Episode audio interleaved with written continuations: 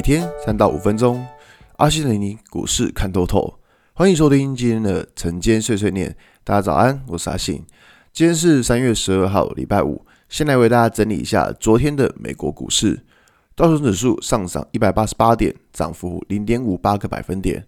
纳斯达克上涨三百二十九点，涨幅二点五二个百分点。S&P 五百指数上涨三点九五点，涨幅一点零一个百分点。费城半导体指数上涨一百一十七点，涨幅四点零九个百分点。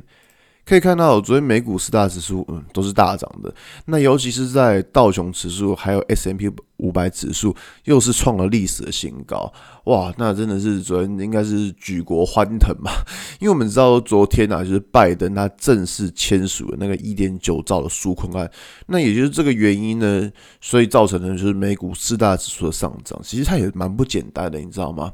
就光是这一则新闻，大家都知道，嗯，早晚会过，早晚会签的。他可以这一则新闻炒了三天，真的是蛮厉害的。那昨天其实可以看到，就是说，呃，在涨幅比较多的是在科技股这一部分，像是 Twitter 昨天涨了五点六个 percent，那 MD 昨天涨了四点七九个 percent，Tesla 也涨了四点七二个 percent。所以看到，呃，有别于前一天是呃涨金融这一类的，反正昨天的美股是在涨就是科技股这部分。那我们直接回到台股来看哦。昨天台股应该是大家觉得说忽然拉得莫名其妙这样子，对，想说奇怪，前一天美股也没有什么太太夸张的行径，怎么个怎么我们台股自己自己突然转强了呢？我觉得这样，呃，这边可以归咎于两个原因啊，其中一个就是说，大家可以看到，在前一天的时候，我说前一天前一天的时候，美股的台积电台积电的美股 ADR 是大呃或者说大跌是下跌的，但是可以在昨天可以开盘可以看到说。台积电它不但没有跌，还开始逆势往上涨。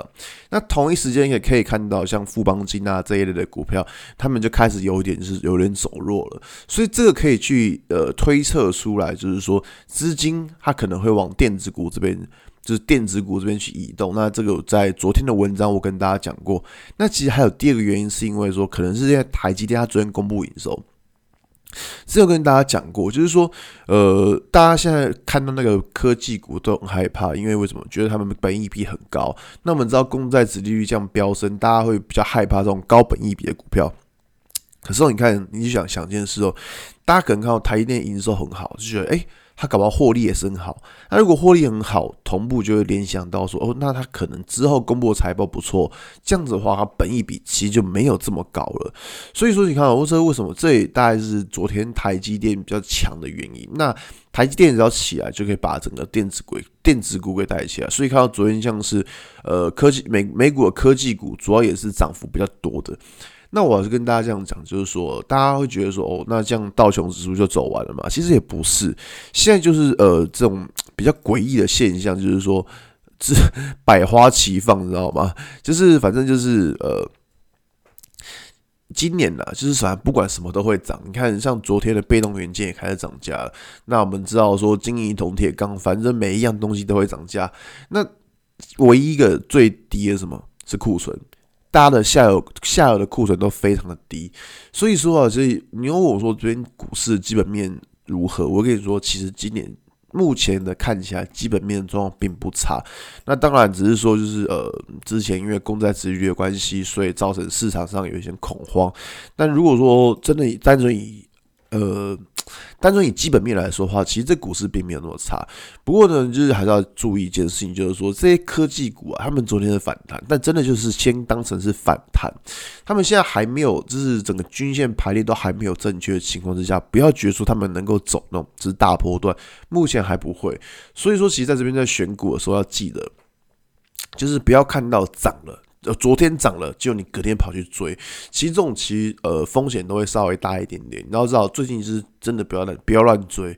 就最近追的话，你看到前一年股票大涨，你隔天你跑去追，通常这种隔天下涨都不好。所以呢，这自己操作还是要多小心一点吧。